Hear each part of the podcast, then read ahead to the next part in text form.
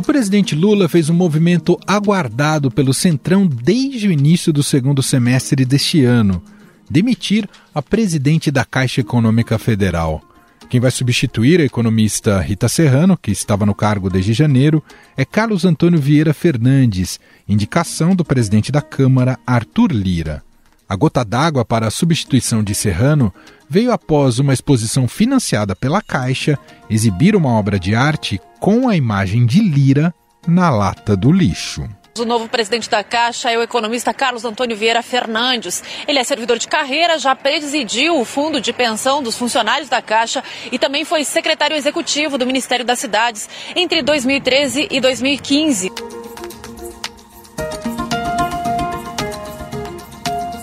A ação já foi o suficiente para destravar a votação do chamado Fundo dos Super Ricos, aprovado nesta quarta-feira. O texto agora vai para o Senado. O Centrão já vinha pressionando o governo por mais cargos para o bloco. E mesmo com a indicação de Vieira Fernandes para a presidência da Caixa, as demandas do Centrão não pararam por aí. O grupo ainda pressiona por indicações para as vice-presidências do Banco Estatal, cargos dos Correios, Embratur e os que ficarão disponíveis com a recriação da FUNASA. A saída da, da Rita Serrano ela era esperada já desde o início do ano, né? O Centrão já estava de olho nesses cargos. A questão agora é saber se eles vão pegar as vice-presidências, né? Que são responsáveis pelo Minha Casa Minha Vida, por programas que são, do, são de grande importância para a esquerda, né? Mas agora essa é a grande questão, né? A pergunta de um milhão de dólares. Se o aparelhamento do Centrão ele vai se estender para o resto da, da caixa. Após a retirada de Daniela Carneiro do Ministério do Turismo para ceder espaço à União Brasil e a demissão de Ana Moser do Ministério dos Esportes para ceder lugar ao Progressistas, Rita Serrano é a terceira mulher a sair do alto escalão do governo. Com a demissão dela, cresce a pressão para manter a vice-presidente de habitação da Caixa, Inês Magalhães, que cuida do programa Minha Casa Minha Vida. O cargo também foi pedido por Lira, mas até o momento não há manifestação de troca do posto. O presidente Lula também vem sendo criticado, pois desde a campanha prometeu equilíbrio de gêneros nos cargos e indicações, o que vem sendo deixado de lado mediante o apetite do Centrão. Só quem acredita em Papai Noel, Saci, mula sem cabeça, coelho da Páscoa, acredita que com isso o apetite do Centrão está resolvido. Não, não está resolvido. Quando vierem votações importantes, ou quanto mais próximos a gente tiver da eleição municipal de 2024, vai ocorrer pressão para liberação de recurso de emenda, ou para mais cargos, ou para controle do orçamento, né? E por fim, quanto mais frágil o governo Lula estiver diante da opinião pública, mais alto vai ser a fatura para aprovação desses projetos.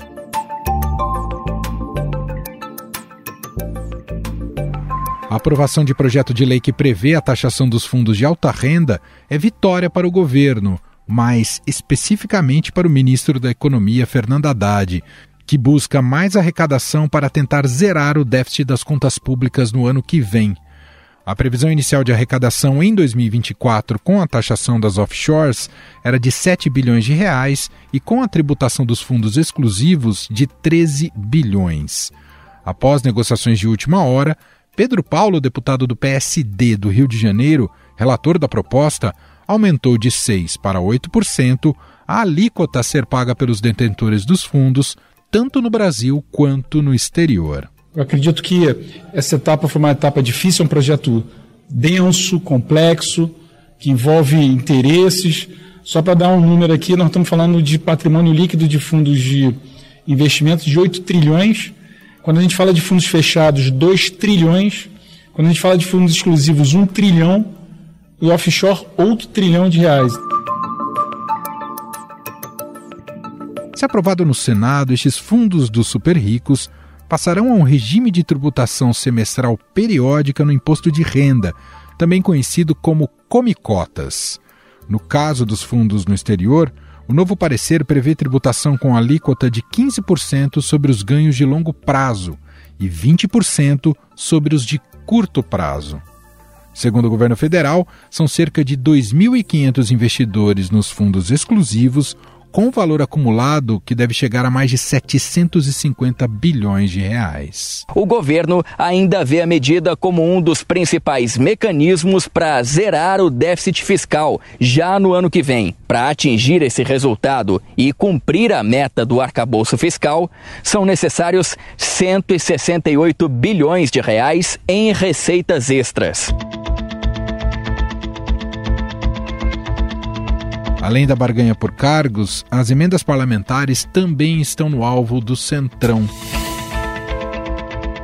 Atualmente há 46,3 bilhões de reais em emendas parlamentares no orçamento de 2023, o que já é um valor recorde. A emenda parlamentar é o mecanismo pelo qual deputados e senadores enviam dinheiro para bancar obras e projetos nos seus redutos eleitorais.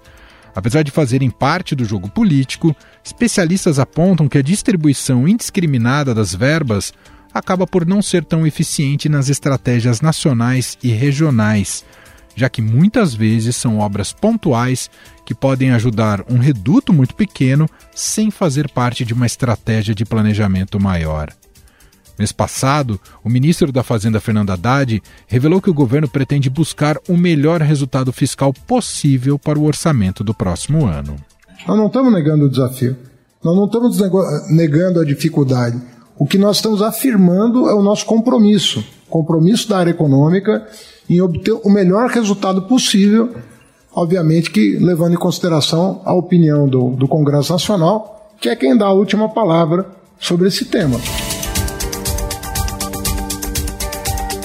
nunca se repassou tanto dinheiro público para o interior do país.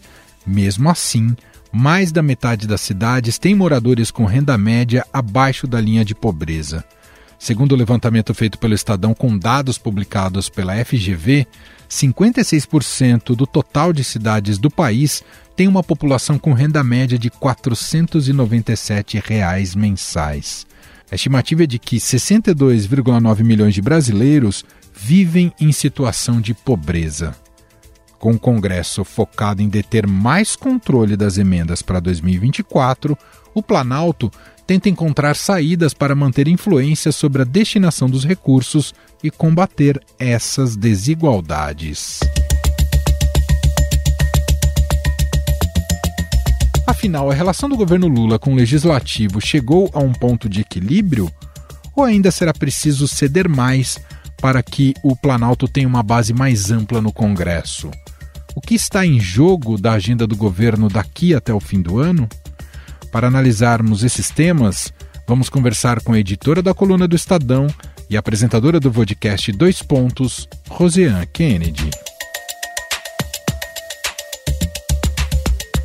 Olá, Roseanne, seja bem-vinda mais uma vez por aqui. Olá, Emanuel. Muito obrigada pela audiência de todos. Luzian, o Centrão no Congresso deu a resposta de maneira rápida e pareceu estar, ao menos momentaneamente, em sintonia com os interesses do governo ao aprovar a taxação de super ricos e fundos de alta renda no exterior.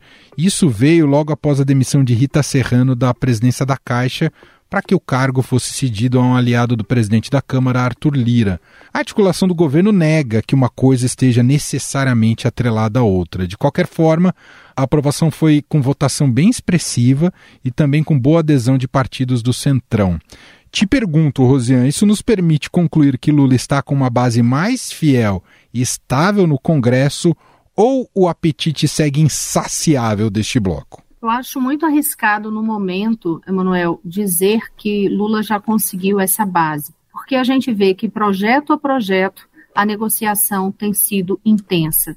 E cada vez que tem uma votação de grande interesse do Palácio do Planalto, especialmente nessas pautas econômicas, a gente vê que há esse movimento ainda muito grande, principalmente nesse entorno do presidente da Câmara dos Deputados, Arthur Lira, para fazer as negociações de interesse partidário.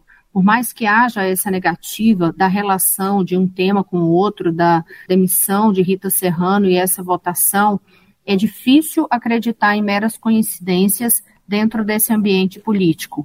E tinha um desconforto, e eu conversei com algumas fontes na véspera dessa votação, é, que estavam muito explícitos e, inclusive, com algumas sugestões é, sendo dadas por correligionários e também ali os aliados mais próximos de Arthur Lira, para que até mesmo ele simplesmente não votasse mais nada se não houvesse essa decisão sobre a Caixa Econômica Federal. Então, isso ocorreu exatamente na véspera. Conversei com líderes, conversei com vários parlamentares desse grupo próximo a Arthur Lira e havia essa sugestão. Não uma confirmação de Lira, não, não falei especificamente com Arthur Lira na véspera, mas essa sugestão de pessoas próximas a ele para que houvesse uma reação dele em relação às votações. Por quê? A gente tem que lembrar que houve uma exposição que causou ainda por cima muito mal-estar para Arthur Lira, que era aquela exposição da Caixa que tinha a foto de Arthur Lira sendo jogada no lixo. Aquilo ali foi um estupim. Desde a semana passada já se dizia no Palácio do Planalto que haveria uma decisão a respeito da Caixa Econômica nesta semana,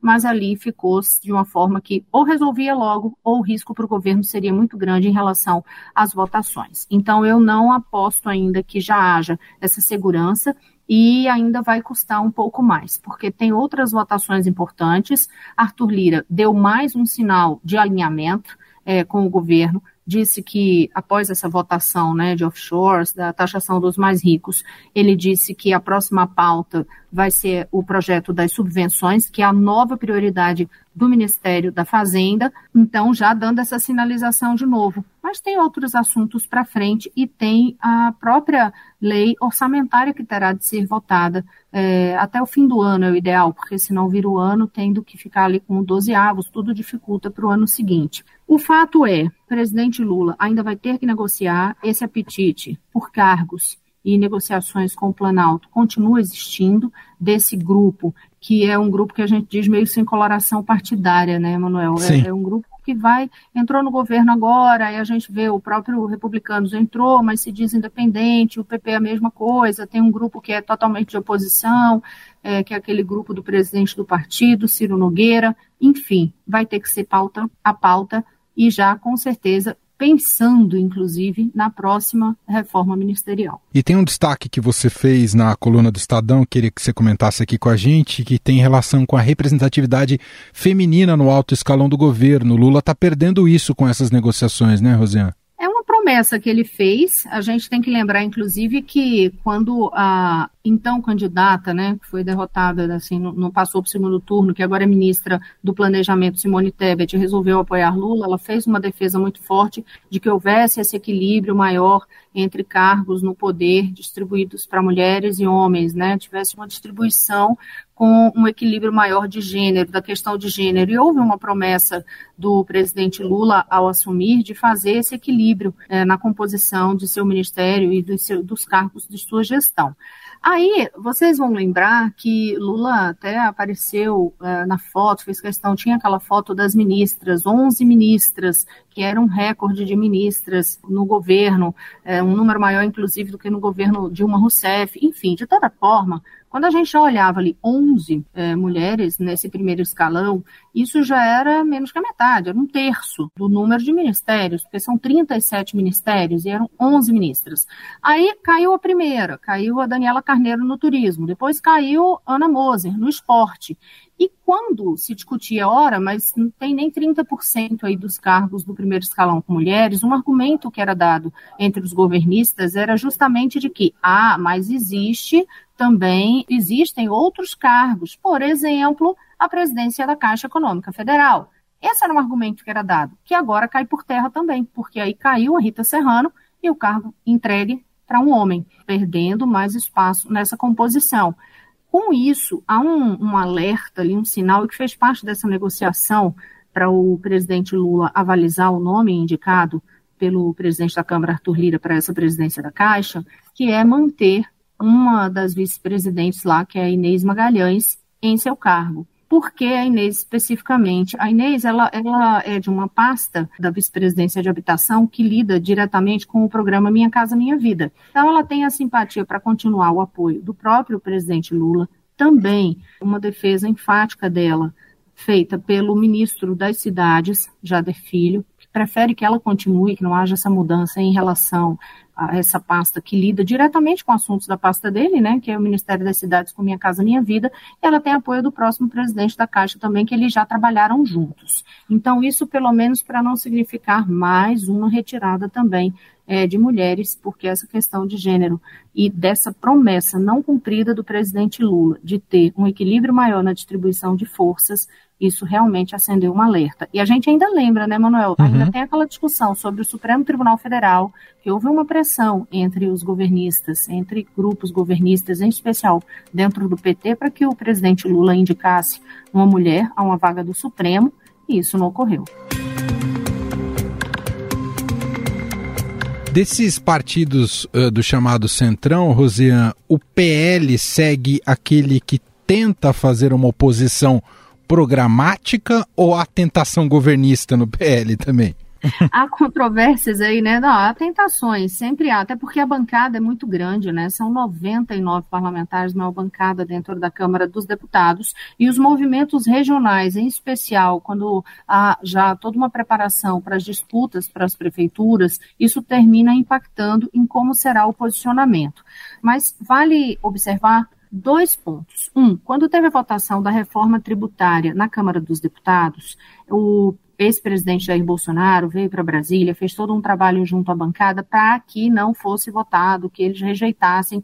E ali ficou muito claro o erro de Bolsonaro, porque reforma tributária não é uma discussão de oposição e governo, é uma discussão que impacta na vida de cada cidadão, cada estado brasileiro, cada empresa no país. Então, ele realmente, o ex-presidente Bolsonaro perdeu esse, esse discurso interno, ficou um desconforto muito grande e ficou claro que, em algumas situações, sim, o partido, o PL, mesmo sendo oposição, e hoje uma das oposições mais firmes ao governo Lula, porque tem em seu principal representante o ex-presidente Jair Bolsonaro, mesmo assim, em algumas pautas, como essa da área econômica, eles não vão ter como votar como oposição. Eles uhum. vão ter que votar e vão votar mesmo de acordo com o entendimento de cada um, com a sua bancada, a tendência é liberar. E aí eu passo para o segundo ponto, porque diz respeito justamente a essa postura que é tradicional do presidente da sigla, do PL, Valdemar Costa Neto.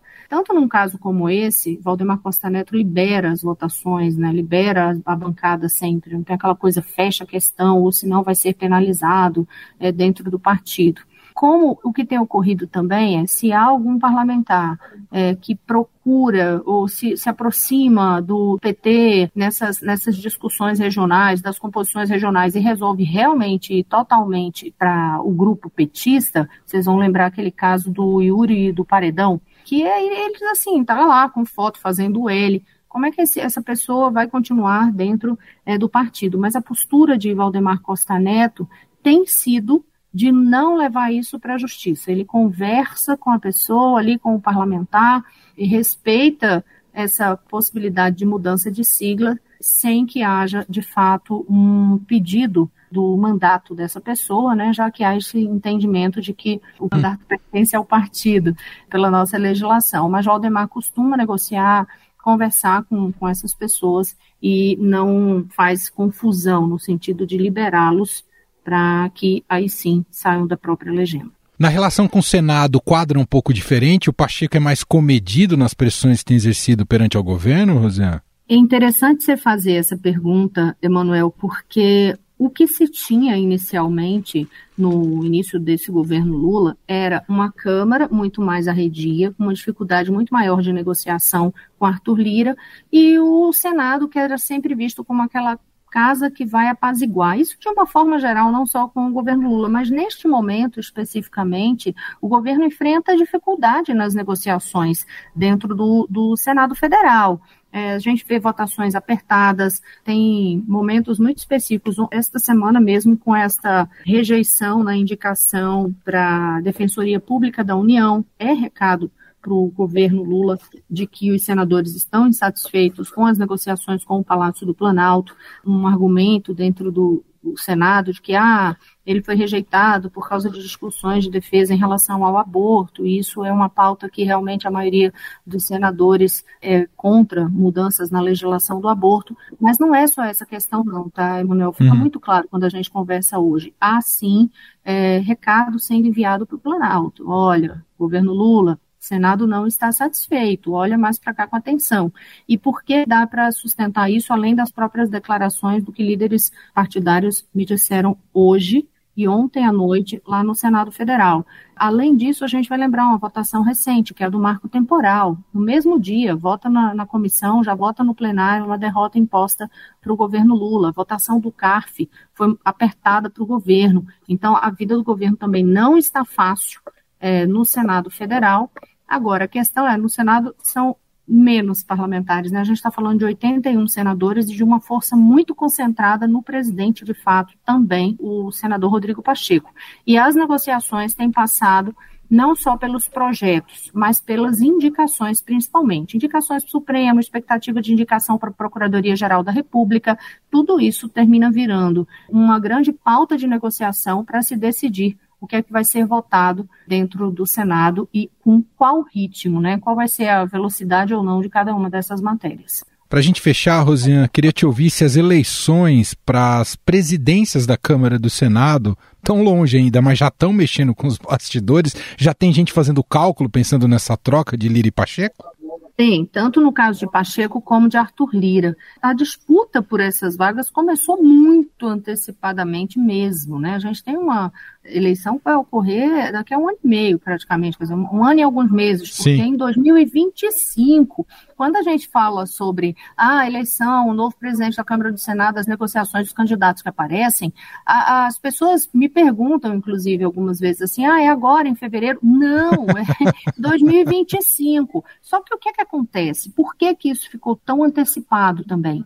Porque o Arthur Lira, além de ter uma força muito grande, né, ele vem de, já no início do, dessa gestão com uma força que ele conseguiu unir os partidos do Centrão, os partidos da direita e o apoio do próprio PT, porque tinha aquele compromisso com a PEC, que foi a PEC que permitiu a manutenção de alguns auxílios, né, foi aquela PEC da transição, e ali ele já conseguiu apoio para entrar com muita força nesta gestão dele, mas entrou já sabendo que não pode concorrer, ele não tem como concorrer à reeleição. Então, tipo, ele já assumiu sabendo que, e, e todos ali no entorno dele sabendo que ele vai ficar agora, mas que tem que ser trabalhado um nome para ocupar o lugar dele posteriormente.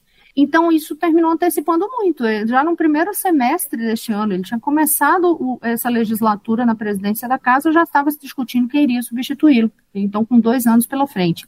Isso foi o que aconteceu em relação ao calendário. E aí, inicialmente, o que pareceria que seria só ali um dois nomes, né? nunca um nome só, mas dois nomes e alguma candidatura avulsa, hoje enfrentam uma verdadeira pulverização de candidatos e eles começam a fazer as contas, sim, que é a pergunta que você me fez. Uhum. Porque eles começam a fazer as contas de, já tendo aí em vista pelo menos cinco candidatos, para quem que isso é, seria mais vantagem, ter vários votos pulverizados para empurrar a disputa para o segundo turno. E, claro, tudo que é negociado na Câmara termina impactando também nessa discussão da eleição que vai substituir Rodrigo Pacheco na presidência do Senado, porque aí os partidos fazem um jogo de força entre as duas casas. Então, um apoia de um lado para apoiar o outro nome do outro. E aí as coisas não conseguem andar separadamente, embora sejam duas casas independentes dentro do Legislativo Federal. Muito bom. Essa é a editora da coluna do Estadão, apresentadora do excelente podcast Dois Pontos, Rosinha Kennedy, gentilmente hoje participando aqui do nosso podcast. Obrigado, viu, Rosinha? Até uma próxima. Até mais. Estadão Notícias.